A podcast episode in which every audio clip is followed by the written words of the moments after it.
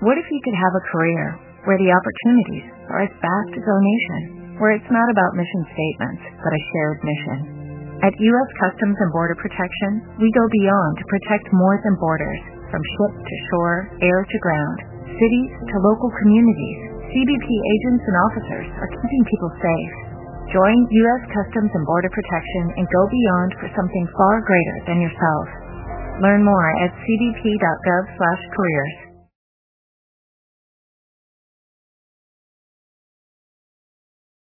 El Santo Grial de Valencia me ha dado pie para hacer un vídeo sobre la Eucaristía. El Santo Grial es el cáliz que utilizó Jesucristo en la última cena. Y los caballeros de la Edad Media tenían como un ideal la búsqueda del Santo Grial. Esto se manifiesta por ejemplo, en Los Caballeros de la Tabla Redonda, en obras musicales como Lohengrin o Parsifal de Wagner, e incluso en una película moderna de Steven Spielberg con Harrison Ford, que se titulaba Indiana Jones y la Última Cruzada, que fue una de las más taquilleras.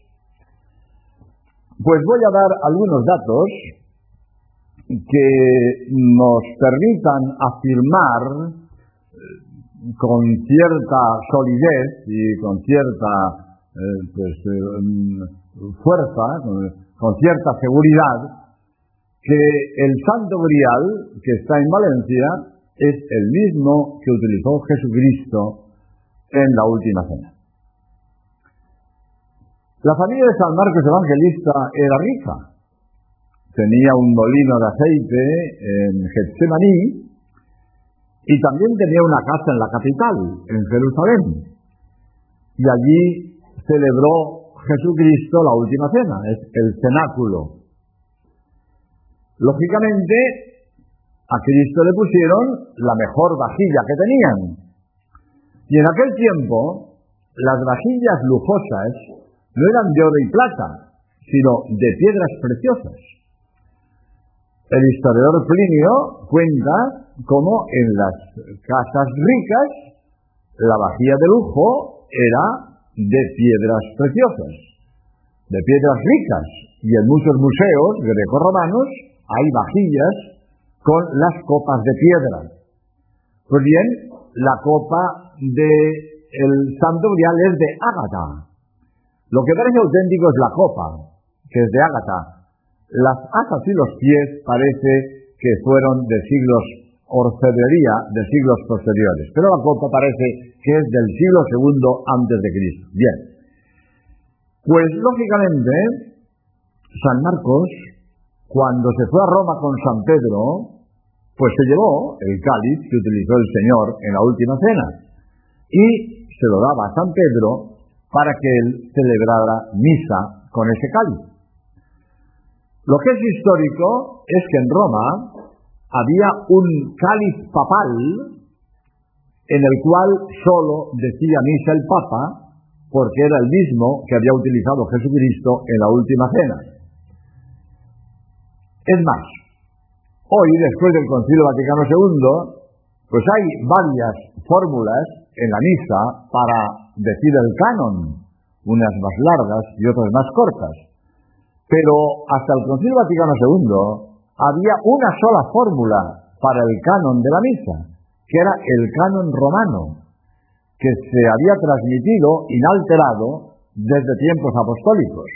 Y yo mismo, miles de veces he dicho en la misa antes del Concilio Vaticano II, en el momento de la consagración, he dicho con la fórmula del canon romano, el Señor Jesús, tomando en sus santas manos este cáliz, cuando yo decía este cáliz, yo pensaba un cáliz, pero ahora caigo en la cuenta que cuando San Pedro decía lo mismo que decíamos en el canon romano, cuando San Pedro decía el Señor Jesús, tomando en sus santas manos este cáliz, era porque este cáliz era el mismo que había empleado Jesucristo. Por lo tanto, consta por la historia que en Roma el Papa decía misa con el cáliz que había utilizado Cristo en la última cena. Cuando la persecución del emperador Valeriano, el Papa Sisto II, que murió mártir después, encargó a el diácono Lorenzo, que era administrador de los bienes de la iglesia, que librara de la rapiña del emperador que se estaba apoderando de todos los bienes de la iglesia, el Papa Francisco II encarga a Lorenzo, diácono, administrador de los bienes de la iglesia de Roma, que salve el cáliz papal de la rapiña del emperador. San Lorenzo era español, era aragonés, era de Jaca, y encarga a un soldado del ejército romano, que era de su pueblo, y que venía a Jaca de permiso, le encarga que lleve a su casa el cáliz papal. Y se conserva una carta eh, donde eh, llevó, el mismo soldado llevó el cáliz con esa carta. Bien. Pues en la Basílica de San Lorenzo Extramuros, en las afueras de Roma, hay un mosaico donde está San Lorenzo entregando un cáliz a un soldado que lo recibe de rodillas. Perpetúa el hecho, como digo, que San Lorenzo, que después murió mártir en la parrilla, entregó el cáliz papal a un soldado romano que volvía a España de permiso. Bien. Más tarde, bueno, la familia en Jaca, el cáliz se lo entregó al obispo, al obispo de Jaca, y cuando la invasión musulmana, el obispo de Jaca escondió este cáliz en el Pirineo aragonés, en el monasterio de San Juan de la Peña. Cuando termina el peligro musulmán, el rey de Aragón y Cataluña, Martín el Humano, quiere tener en su oratorio real el cáliz del Señor y hace un valioso donativo al monasterio de San Juan de la Peña, que lo conservaba, para poderse llevar el, eh, este cáliz del Señor.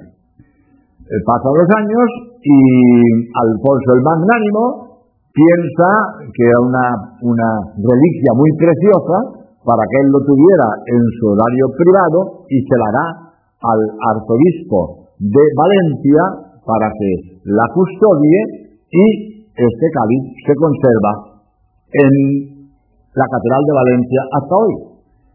Pues estos son los datos que tenemos para pensar que este cáliz es auténtico y ahora vamos a ver algunas imágenes del Santo Grial.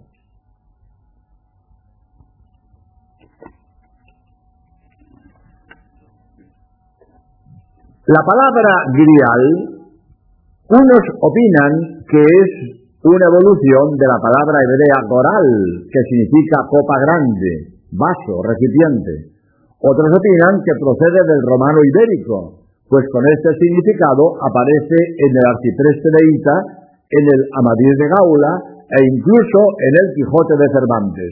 Si realmente la palabra grial procede de España, sería una confirmación de la existencia aquí del Santo Cáliz. Este sagrado cáliz, en el que por vez primera se convirtió el vino en la sangre de Cristo, ha sido en la historia de la cristiandad una reliquia que ha unido la leyenda con la verdad. Lo que parece auténtica es la copa, que es de ágata, y en opinión de los arqueólogos parece ser anterior al siglo I de nuestra era. El pie y las asas parecen ser del siglo XIV. Don Antonio Beltrán, catedrático de arqueología de la Universidad de Zaragoza, estudió el Santo Grial y en su libro El Santo Cáliz de la Catedral de Valencia, publicado en 1984, dice, la arqueología no tiene nada que oponer a la autenticidad del Santo Cáliz. Antes bien, es capaz de probar con seguridad que dada la fecha y el origen de la copa, esta pudo estar perfectamente en la mesa de la cena del Señor. Al resultado de nuestra investigación hemos llegado, sin apartarnos un ápice, del recto camino de observación, interpretación y determinación cronológica, pasos obligados en todo estudio arqueológico. En la introducción del libro agradece la ayuda de 20 especialistas que han colaborado en su trabajo. La altura total es de 17 centímetros. La copa tiene 5 centímetros y medio de altura y 9 y medio de anchura. El pie tiene 14 centímetros y medio de base por 4 centímetros de altura. Las piedras de la base son perlas y esmeraldas. Interior del cenáculo. Es opinión de los comentaristas que el cenáculo pertenecía a la familia de Marcos, que era rica. Era dueña del huerto de Getsemaní, donde tenía un molino de aceite. Es lógico que para la cena de la Pascua le pusieran al Señor la copa más rica que tenían. El cenáculo, que mide 15 metros y medio de longitud por 9 y medio de anchura, ha sido mezquita durante siglos, pues los musulmanes tenían especial interés en convertir en mezquitas los principales lugares cristianos. Hoy pertenece al Estado de Israel. En la planta baja han puesto el Museo del Holocausto Nazi. Basílica de San Lorenzo Extramuros. El Papa Francisco II fue martirizado el 6 de agosto del año 258 en la persecución de Valeriano, que duró del 253 al 260. Valeriano quería apoderarse de los bienes de la Iglesia. Antes de morir, el Papa Sixto II encargó a su diácono San Lorenzo, que era el administrador de los bienes de la Iglesia de Roma, que sacara de Roma el santo cáliz papal para salvarlo de la rapiña del emperador Valeriano. San Lorenzo también murió mártir el 10 de agosto del año 258 en la parrilla. Imagen de San Lorenzo en la basílica de su nombre. San Lorenzo, natural de Jaca, entregó el cáliz a un paisano suyo para que lo trajera a sus padres en su ciudad natal, acompañando el cáliz con una carta cuyo texto conocemos. Se trata probablemente de uno de los soldados españoles cristianos que militaban en la Legión del Imperio y que volvía a su tierra natal con permiso temporal o con licencia definitiva. Al texto de esta carta se refiere el pergamino número 136 de la colección de Martín el Humano del archivo de la Corona de Aragón interior de la Basílica de San Lorenzo. En un fresco de esta basílica, en las afueras de Roma, se veía a San Lorenzo entregando el cáliz a un soldado que lo recibe de rodillas. Este fresco desapareció en el bombardeo de Roma en julio de 1943. Así lo dice el que fue rector de esta basílica durante 30 años en la Guía de Roma. Monasterio de San Juan de la Peña. El obispo de Jaca, don Sancho, fue antes monje del monasterio de San Juan de la Peña y aquí ocultó el sagrado cáliz durante la invasión musulmana. Documento de entrega del Santo Cáliz a Martín el Humano. Según consta en el pergamino número 136 de la colección de Martín el Humano, rey de Aragón y Cataluña, en el archivo de la Corona de Aragón en Barcelona, logró este le fuera entregado el santo cáliz de la Cena del Señor para su oratorio real. En compensación, donó al monasterio un valioso cáliz de oro del que se nos hace una minuciosa descripción en este documento fechado el 26 de septiembre de 1399. El rey don Martín el Humano, Palacio de la Generalidad de Valencia. El rey Alfonso V, el Magnánimo, Palacio de la Generalidad de Valencia. El rey Alfonso V el Magnánimo entregó el sagrado cáliz a la Catedral de Valencia el 18 de marzo de 1437 para que fuera custodiado allí acta de entrega del Santo Cáliz a la Catedral de Valencia el 18 de marzo de 1437. Capilla del Santo Grial en la Catedral de Valencia. En 1916 se construyó esta capilla del Santo Cáliz. Altar del Santo Grial. Puerta de los Apóstoles en la Catedral de Valencia. Catedral de Valencia. El Papa Juan Pablo II besando el Santo Grial el 8 de noviembre de 1982 en su visita a la Catedral de Valencia. Oró ante él de rodillas y lo utilizó cuando celebró misa en el paseo de la Alameda, en la que ordenó a 150 nuevos sacerdotes procedentes de toda España. Hemos visto algunos de los datos que nos hacen mm, pensar con seriedad y con fundamento que el Santo Grial de Valencia es el mismo que utilizó Jesucristo en la última cena. Ahora vamos a hacer algunas consideraciones sobre la Eucaristía. La presencia viva de Cristo en el pan y en el vino consagrados es cuestión de fe. Por las apariencias, el pan y el vino consagrados no se distinguen del pan y el vino sin consagrar. Pero ya sabemos que las apariencias engañan. La luna parece plana y sabemos que es esférica. La luna llena en el horizonte parece más grande que en el cenit y sabemos que lo cambia de tamaño porque es una bola de piedra. No todo lo que sabemos podemos experimentarlo personalmente. Yo admito los movimientos de rotación y traslación de la Tierra porque así me lo dicen los astrónomos que saben más que yo. Tenemos que fiarnos de los que saben más que nosotros si tenemos confianza de que no nos engañan, porque saben lo que dicen y dicen lo que saben. Pues Dios es la sabiduría y bondad infinitas. Nadie es tan digno de crédito como Él.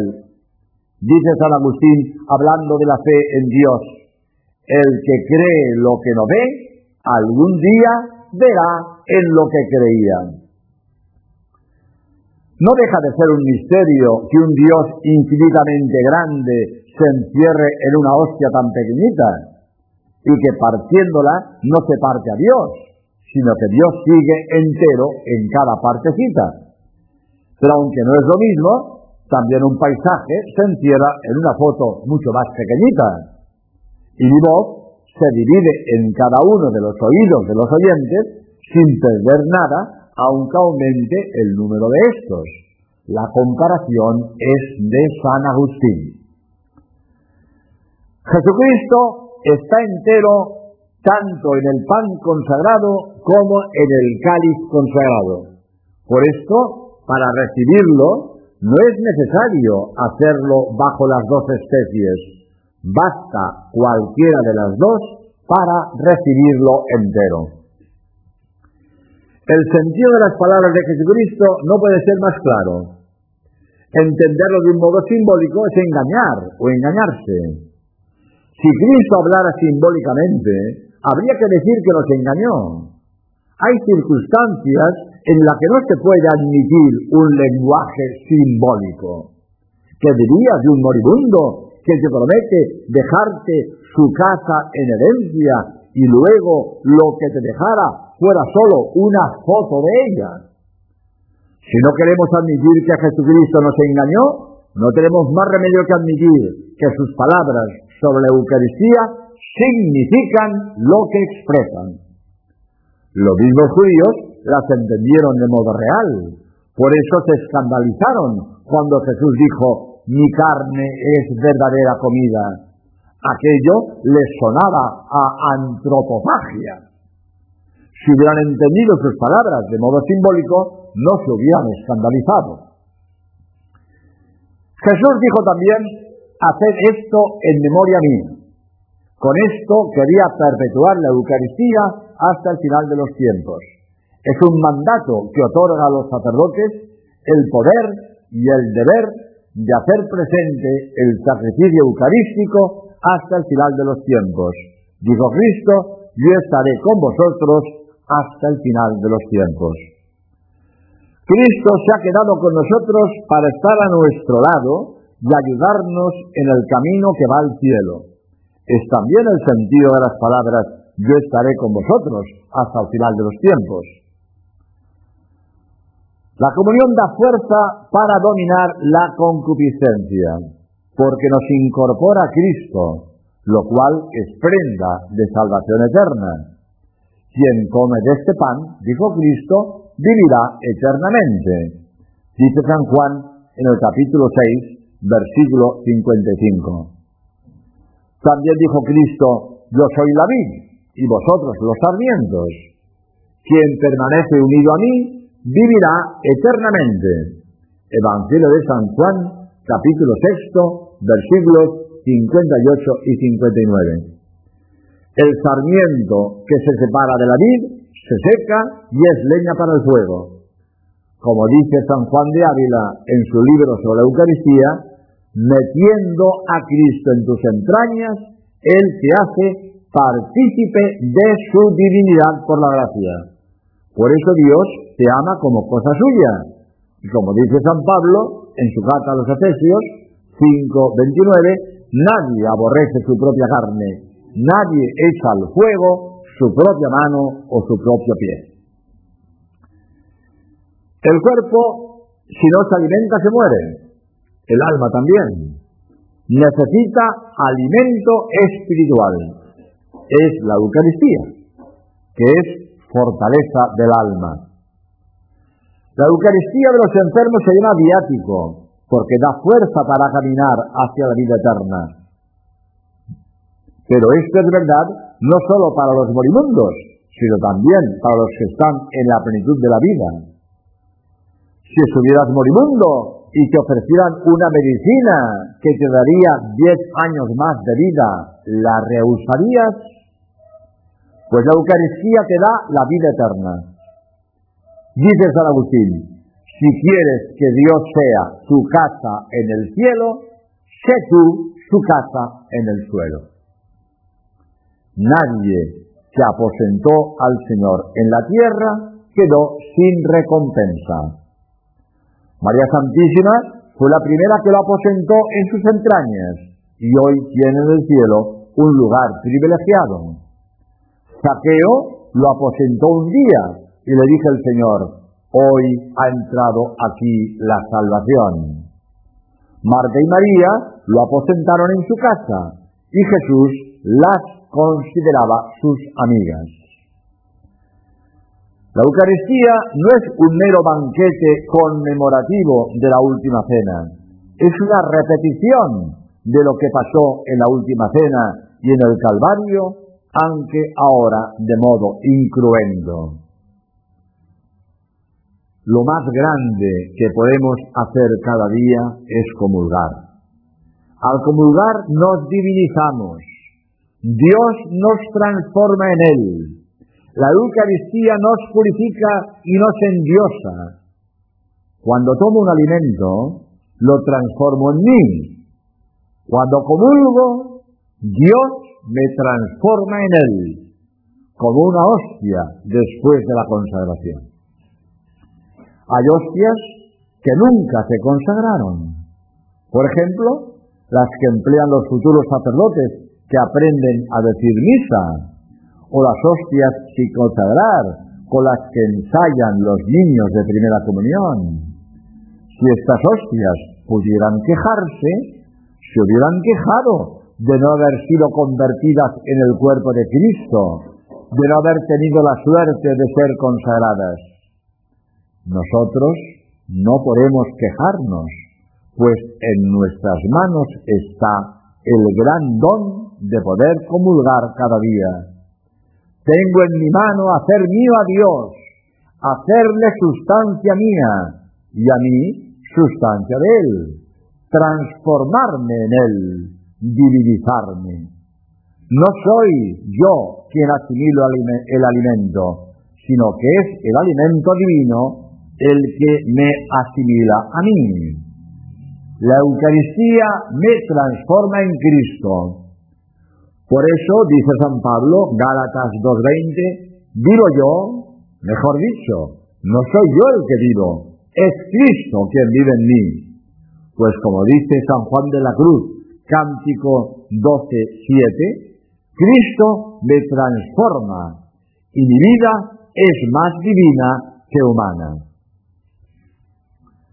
Al comulgar me convierto en custodia, pues llevo a Dios en mi corazón, pero de más valor que una custodia de oro, pues ésta no puede amar al Señor que tiene dentro, y yo sí. Por eso no basta comulgar con la boca, hay que comulgar con todo el corazón. Y comulgar con frecuencia. Muchos hacen largos viajes y grandes gastos por turismo, pues aquí tenemos a Dios. Si al comulgar repartieran un millón de pesetas a cada persona, habría cola. Pues en la misa se reparte a Dios. Cada comunión que pierdo, la pierdo para toda la eternidad. Los méritos que podría haber ganado hoy comulgando, ya no los ganaré jamás. Mañana podré ganar los de mañana y pasado los de pasado. Pero los de hoy los perdí para siempre. Perdí grados de gloria. Por supuesto que no nos merecemos la Eucaristía, pero no comulgamos porque seamos estupendos, sino para serlo. No porque amemos lo suficiente, sino para amar más. La Eucaristía es medio y es fin al mismo tiempo. Me purifica y me diviniza. Por otra parte, la Eucaristía es el gran regalo de Dios. El regalo es la medida del amor. En el regalo se pone el amor. A más amor, mayor es el regalo. El regalo que nos hace el amor de Dios es Él mismo. No hay regalo más grande que un Dios infinito. Dios omnipotente no pudo darnos nada que valga más que Él mismo. Y nosotros no podemos recibir nada más grande que Dios. Por eso debemos prepararnos adecuadamente. Si el Papa te anuncia que quiere visitarte, ¿cómo arreglarías tu casa? Para recibir a Dios hay que estar en gracia. El que comulga en pecado mortal comete un sacrilegio. Y en frase de San Pablo, se traga su propia condenación. Pero no angustiarse, Pecado olvidado, pecado perdonado. Basta decirlo en la próxima confesión. No tener escrúpulos para comulgar, pero sí delicadeza de conciencia. Y al comulgar, hablar con Dios, darle gracias, pedirle, adorarle, amarle, proponerle fidelidad, etc. Está muy bien cantar algo al comulgar. Pero en algunos sitios se va a comulgar cantando, se vuelve cantando y al minuto todos a la calle. ¿Cuándo han hablado con el Señor que acaban de recibir? ¿Nos vamos a extrañar de la rutina al comulgar? El amor nace del trato. Si no atiendes al Señor que acabas de recibir, terminará por serte indiferente. Para que la vida eucarística y litúrgica no se reduzca a un simple formalismo cultural, exige preparación. Voy a leer algunas ideas del directorio eucarístico publicado con ocasión del séptimo Congreso Eucarístico Nacional celebrado en Sevilla en junio de 1968. Ser fiel a la Eucaristía comporta lealtad total al Evangelio, confiada docilidad a la Iglesia y adhesión cordial al magisterio jerárquico. Ser fiel a la Eucaristía lleva consigo el propósito constante y eficaz de vivir la vocación cristiana a la santidad con todas sus consecuencias y a la luz del Evangelio, aun cuando esto implique y exija renunciar a posiciones de comodidad o a situaciones de privilegio. Ser fiel a la Eucaristía entraña el sagrado compromiso de sentir como propios y en vida los problemas, todos los problemas, y las angustias, todas las angustias de todos los hombres, nuestros hermanos, con particular preferencia los de quienes se encuentran en más grave necesidad o en mayor desvalimiento. Una madre dice amorosamente a su hijo que comería, pues Dios nos come de amor. Más que comerle nosotros a Él, Él nos come a nosotros, nos diviniza, nos dignifica, nos convierte en Él mismo por la gracia santificante. Una madre, por amor, daría su vida a su hijo moribundo. Dios, por amor, muere en la misa y nos da su vida en la comunión para que nosotros vivamos. La Eucaristía es el sacramento del amor. Dios es amor. Por amor Dios se hizo hombre. Por amor Dios murió en la cruz. Y por amor Dios se quedó en la Eucaristía, y esto sabiendo los sacrilegios que se iban a cometer y el abandono que sufriría en los sagrarios. Deberíamos visitar el sagrario al menos una vez al día, aunque sea brevemente, si no tenemos más tiempo. Decirle al menos, Señor, te doy gracias por todo, te pido por todo, te ruego que me ayudes en todo. Adiós. Esto se hace en un minuto. Jesucristo nos espera en el sagrario. La Eucaristía no es algo, es alguien.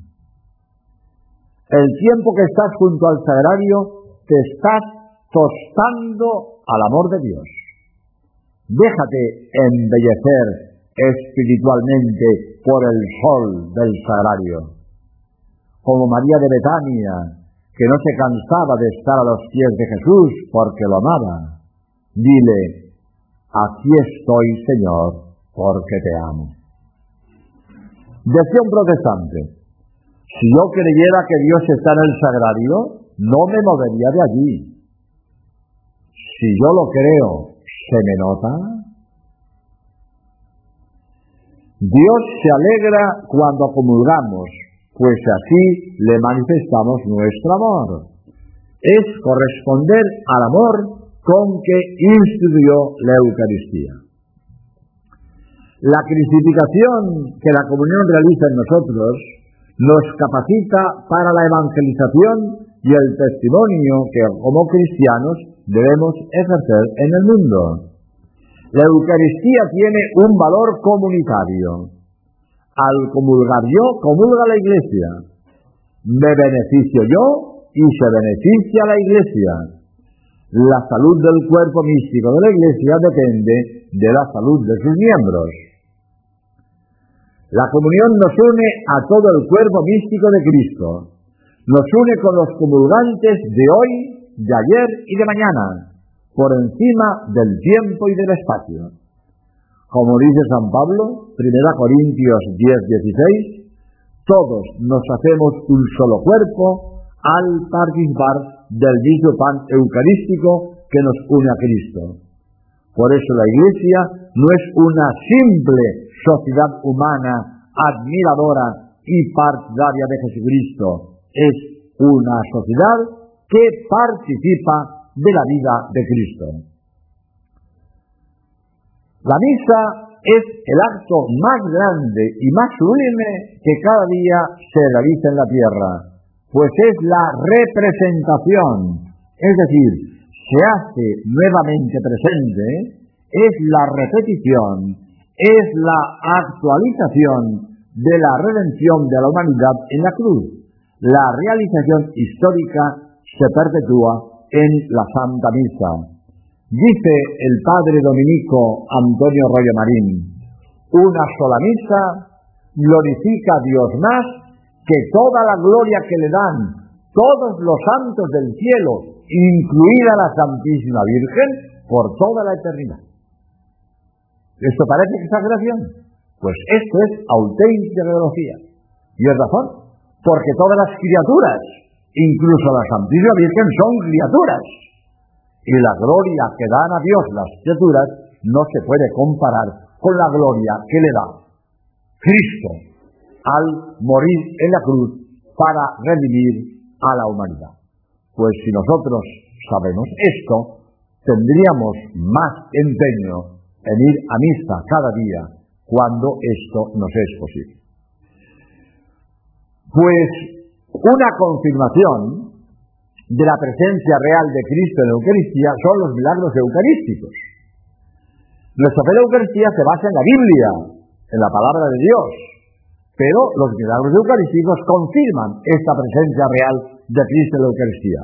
Voy a contar cuatro milagros eucarísticos que yo he estudiado especialmente y los voy a presentar como hechos históricos, estudiados críticamente, prescindo de lo que la Iglesia pueda declarar en su tiempo.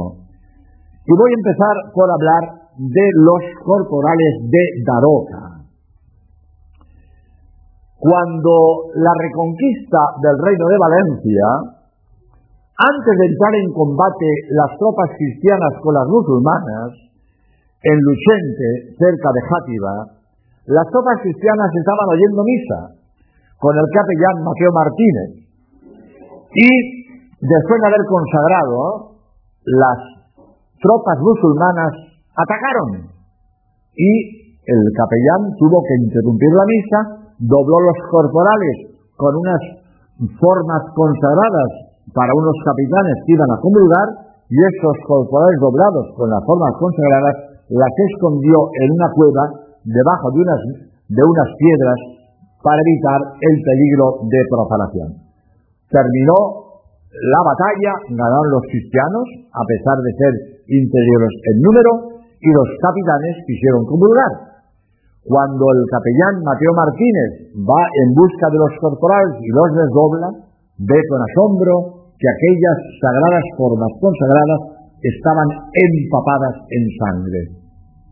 Pues estos corporales, con las improntas de la sangre de las formas consagradas se conserva en Daroca, que era el pueblo de donde era el capellán Mateo Martínez, y se conservan hasta hoy.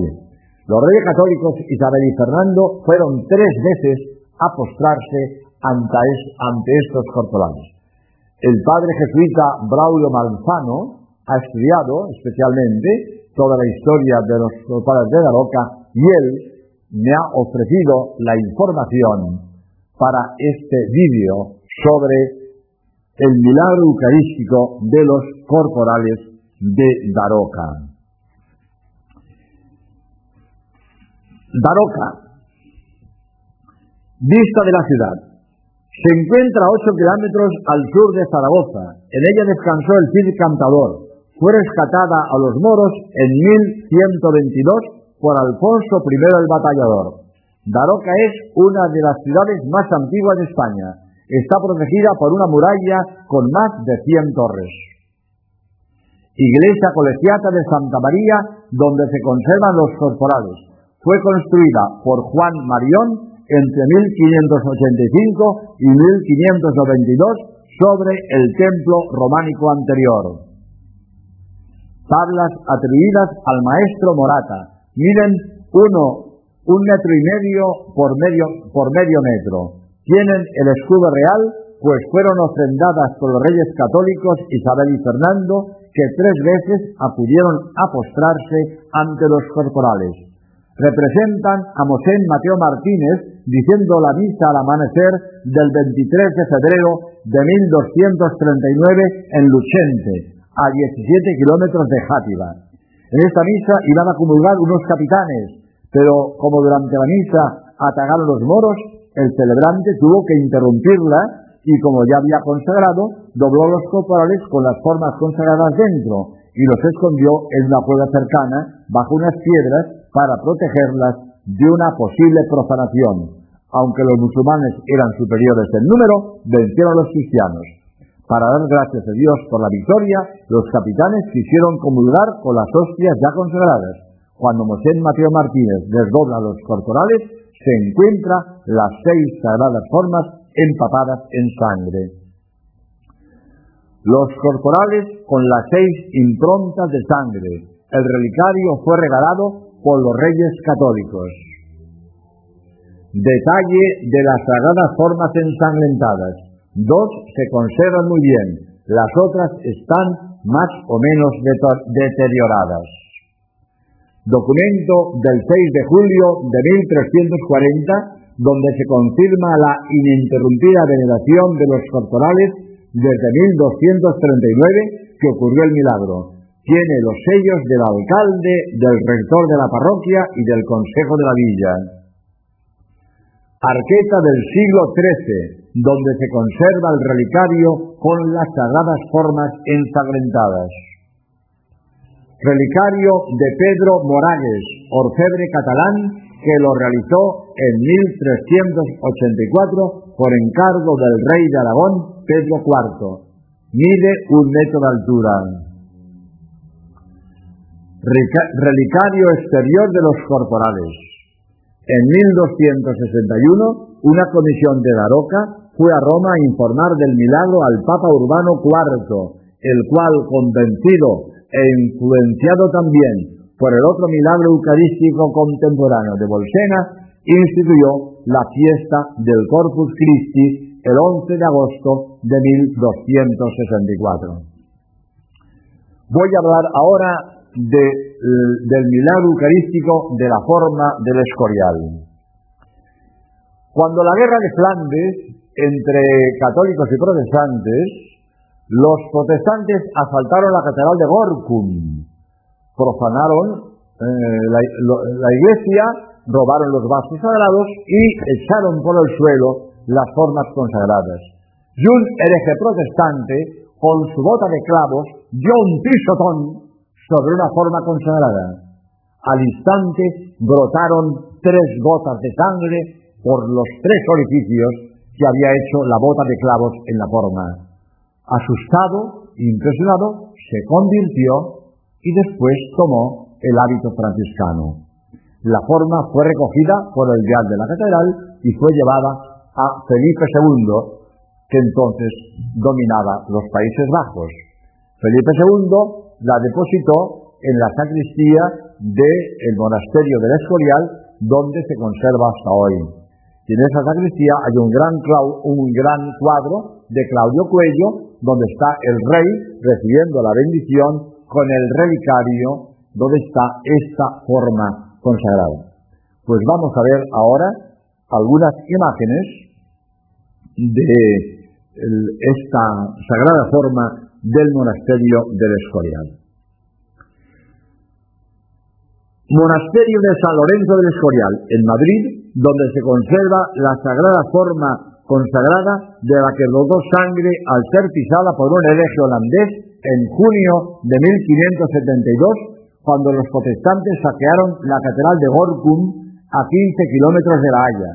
El hereje, espantado, confuso y dolido, se convirtió y avisó al deán de la catedral, Juan van der Delft. Felipe II, fundador del Real Monasterio de San Lorenzo del Escorial.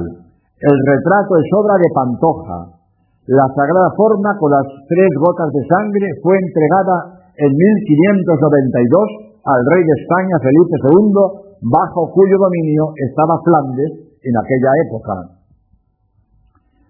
Sacristía del monasterio donde se conserva hoy la sagrada forma.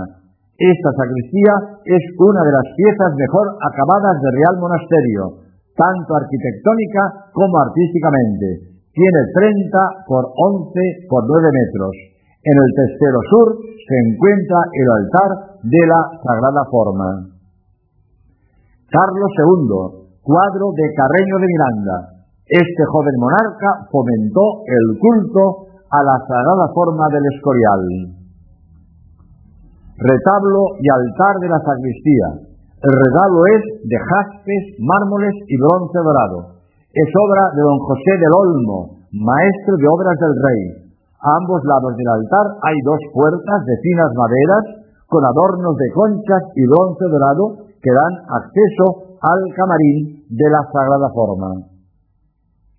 El altar está presidido por este cuadro de Claudio Cuello, en el, que, en el que Carlos II está recibiendo la bendición con la sagrada forma de manos del Padre Francisco de los Santos, prior de la comunidad de Jerónimos del monasterio. Los nobles que acompañan al rey están identificados como el duque de Medinaceli, el duque de Pastrana y el conde de Baños. El cuadro, mide, el cuadro mide 9 por 7 metros y medio y fue pintado por Claudio Cuello entre 1685 y 1688. Está considerado como una de las obras maestras de la pintura española del siglo XVII, según Martín González en su Historia de la Pintura. En el ángulo inferior izquierdo está el autorretrato de Claudio Cuello. Detalle del cuadro de Claudio Cuello en la portada del libro del padre Agustino Benito Mediavilla, titulado La Sagrada Forma del Escorial, que me ha proporcionado información sobre todo lo relacionado con el milagro de la Sagrada Forma del Escorial. Sobre las puertas a ambos lados del altar, que dan acceso al camarín de la Sagrada Forma, hay dos bajorrelieves en mármol blanco. En el que tenemos en pantalla está Felipe II recibiendo la sagrada forma de manos del padre Martín de Guzmán, provincial de los agustinos en Alemania y Bohemia, que la trajo en una caja de madera cerrada y sellada, acompañada de un documento acreditativo del notario Guillermo Baumer y dos testigos, según documento del Archivo de Simancas de marzo de 1594. Sobre estos bajorrelieves hay dos medallones de mármol, uno representa el momento de la profanación y el otro al profanador convertido recibiendo el hábito de franciscano. En pantalla el primero. Relicario donde se conserva la sagrada forma incorrupta después de 400 años. Se observan perfectamente las tres manchas de sangre y se encuentra en un camarín detrás del cuadro de Claudio Cuello mártires agustinos de la Guerra Civil Española en 1936. Es obra del pintor Pedro Martínez Tavera.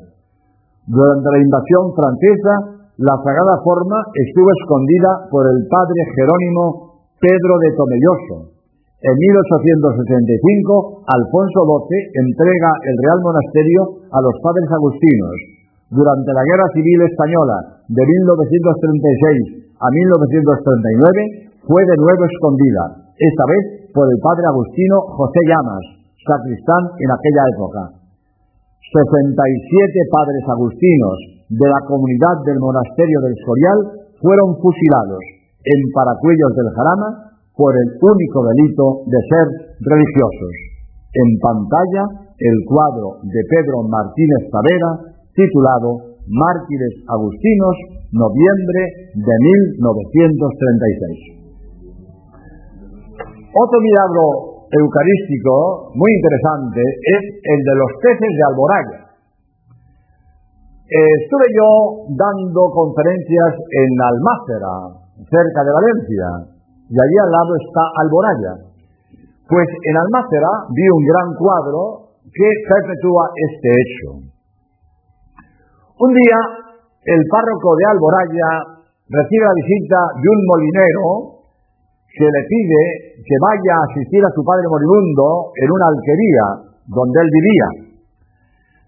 En aquel momento estaba diluviando, pero dada la urgencia del caso, el párroco coge, el Santísimo y va a asistir al moribundo.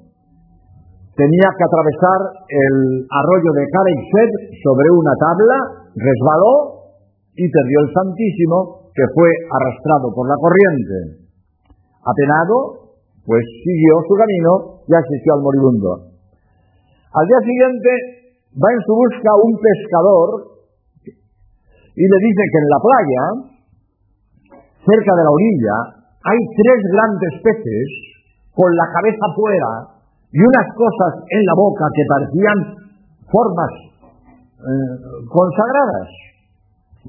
Unas hostias, decía decía el pescador.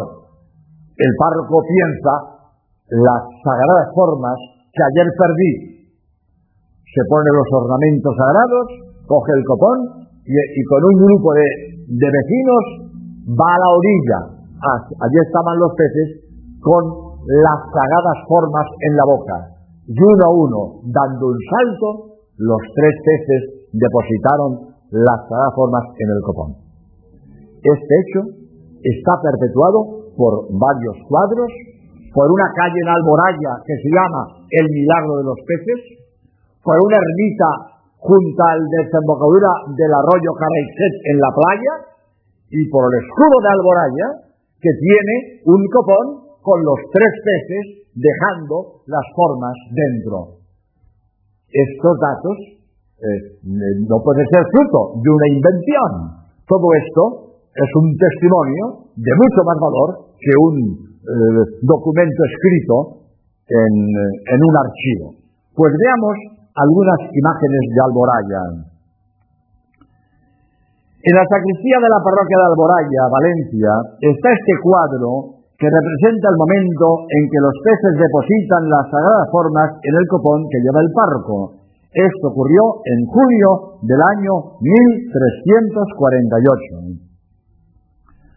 Una de las calles de Alboraya se llama El Milagro de los Peces y tiene un azulejo alusivo. Capilla en la playa, en el mismo lugar en que aparecieron los peces en la desembocadura del arroyo Carraixet. La actual capilla está levantada sobre la primitiva. El día de la fiesta acude aquí una multitud inmensa desde hace 600 años. Todo esto no puede ser el resultado de una invención. Puerta de esta capilla donde están pintados los tres peces depositando las formas consagradas en el copón. Está conmigo don Ildefonso Cases, párroco de la Catedral de Alicante, que me invitó a dar conferencias allí y me llevó a Alboraya para que pudiera documentarme sobre el milagro de los peces escudo de alboraya con los tres peces depositando en el copón las sagradas formas. Todo esto tiene una fuerza aprobativa del milagro superior a un documento escrito conservado en un archivo. Los archivos de la parroquia de Alboraya fueron quemados durante la Guerra Civil de 1936. Finalmente voy a contar el milagro del anciano. un sacerdote diciendo misa tiene una tentación sobre la presencia real de Cristo en la Eucaristía y duda que realmente allí estuviera Jesucristo. En aquel momento, la sagrada forma se convierte en un trozo de carne. Asustado, llama a los feligreses, acuden todos, y difunden eh, por el mundo, vamos, eh, primero por el anciano y poco a poco por el mundo entero este fenómeno, este milagro eucarístico. Este trozo de carne ha sido analizado recientemente por dos médicos de la Universidad de Siena, doctor Linoli y doctor Bertelli, y han afirmado, es carne humana, tejido fibroso, con vasos sanguíneos. Y el grupo sanguíneo es AB, el mismo que de la sábana santa y del sudario lloviel. Pues vamos a ver algunas imágenes de Lanciano. Lanciano es una pequeña ciudad medieval que se encuentra en la costa del mar Adriático en Italia. Y allí era, según la tradición, el centurión Longinos que clavó su lanza en el corazón de Cristo en la cruz. Más tarde se convirtió al cristianismo y murió mártir en Capadocia. Su fiesta se celebra el 15 de marzo. Fachada del santuario de San Francisco, construido sobre la capilla en la que aconteció el milagro eucarístico.